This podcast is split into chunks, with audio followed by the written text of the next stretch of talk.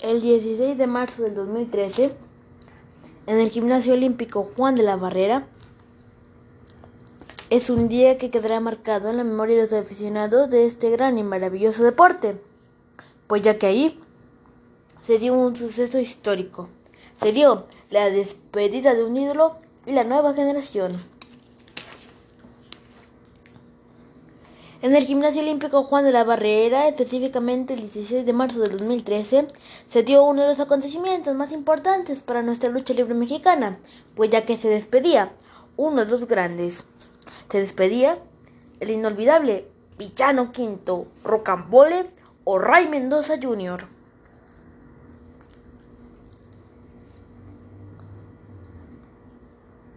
Ray Mendoza Jr. fue un hombre que lo logró todo, que logró destacar en la lucha libre en los años 70, pues ya que debutaría el 15 de marzo de 1975 con el nombre de Rocambole en la Arena RAF. Posteriormente realizaría el cambio de Rocambole a Villano Quinto. Con ese personaje, Raimundo logró obtener triunfos como la máscara del maestro lagunero Blue Panther, siendo esa la más importante de toda su trayectoria. Aunque también obtuvo una máscara que lo impulsó, y esa fue la de El Brazo. ¿Quién no recuerda aquella rivalidad clásica entre brazos y villanos que culminó el 21 de octubre de 1988 en la monumental Plaza de Toros de Monterrey?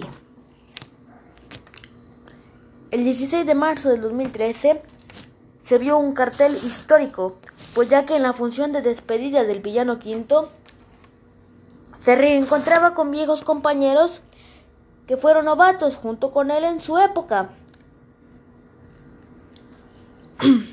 y también se encontraba con grandes leyendas que compartieron cuadrilátero con su padre y con ahora la nueva generación.